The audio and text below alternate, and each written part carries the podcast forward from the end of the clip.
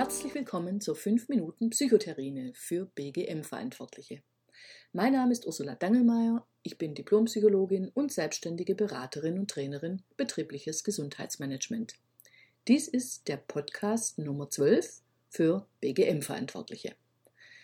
Vielleicht gehören Sie auch zu den BGM-Verantwortlichen, die sich viel, viel Mühe machen, eine hohe Teilnahmequote für Gesundheitskurse, Impfaktionen oder Gesundheitstage zu erreichen.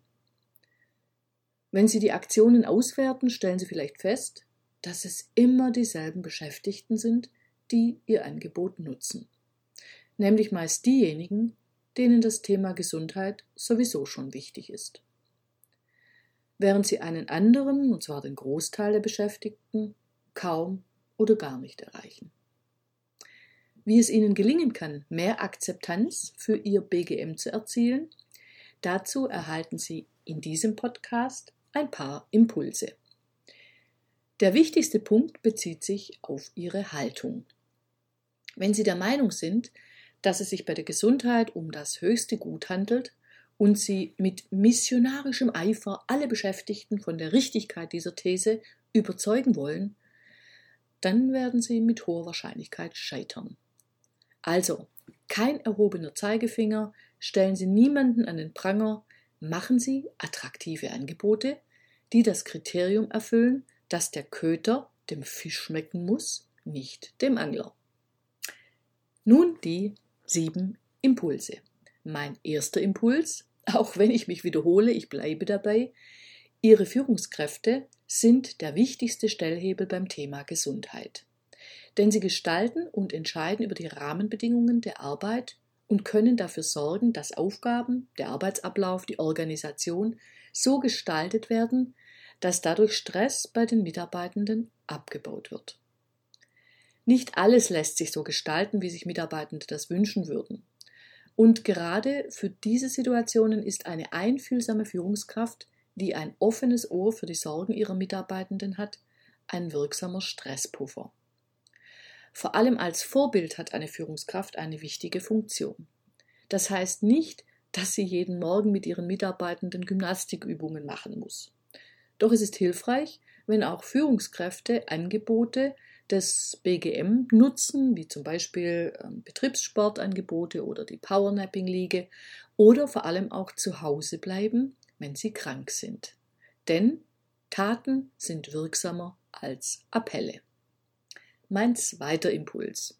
Wenn Sie Gesundheitsmanager oder Managerin sind, sollten Sie sich mit den Arbeitsbedingungen beschäftigen und nicht nur mit dem Thema Gesundheit.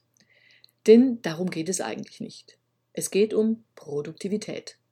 Das heißt, arbeiten Sie eng mit den Fachkräften für Arbeitssicherheit, im Arbeitsschutz zusammen und koordinieren Sie beispielsweise die Durchführung einer Gefährdungsbeurteilung psychischer Belastung.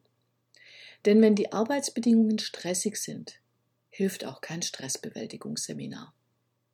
Mein dritter Impuls bezieht sich auf die sogenannten Nudges, also Stupser, die gesundheitsbewussteres Verhalten anstoßen können. Wenn man beispielsweise einen Spiegel hinter dem Buffet aufstellt, dann greifen Menschen eher zum Obst statt zu den Keksen. Ein vierter Impuls um die Eigenverantwortung der Mitarbeitenden zu stärken, hat es sich auch bewährt, ein dezentrales Budget für Gesundheitsmaßnahmen zur Verfügung zu stellen. Und fünftens, Sie als Gesundheitsmanager, Managerin sollten jede Gelegenheit nutzen, um sich im Unternehmen bekannt zu machen. Kontakt, Kontakt, Kontakt. Gehen Sie immer mit unterschiedlichen Leuten zum Mittagessen, hören Sie den Menschen zu, was brauchen sie und wie können Sie sie unterstützen. Und sechstens, vernetzen Sie sich gut in Ihrem Unternehmen und versuchen Sie, die Hand am Puls zu behalten. Für Sie als Gesundheitsmanager, Managerin ist es wichtig zu wissen, welche Veränderungen im Unternehmen passieren, denn das kann den Erfolg Ihrer Maßnahmen beeinflussen.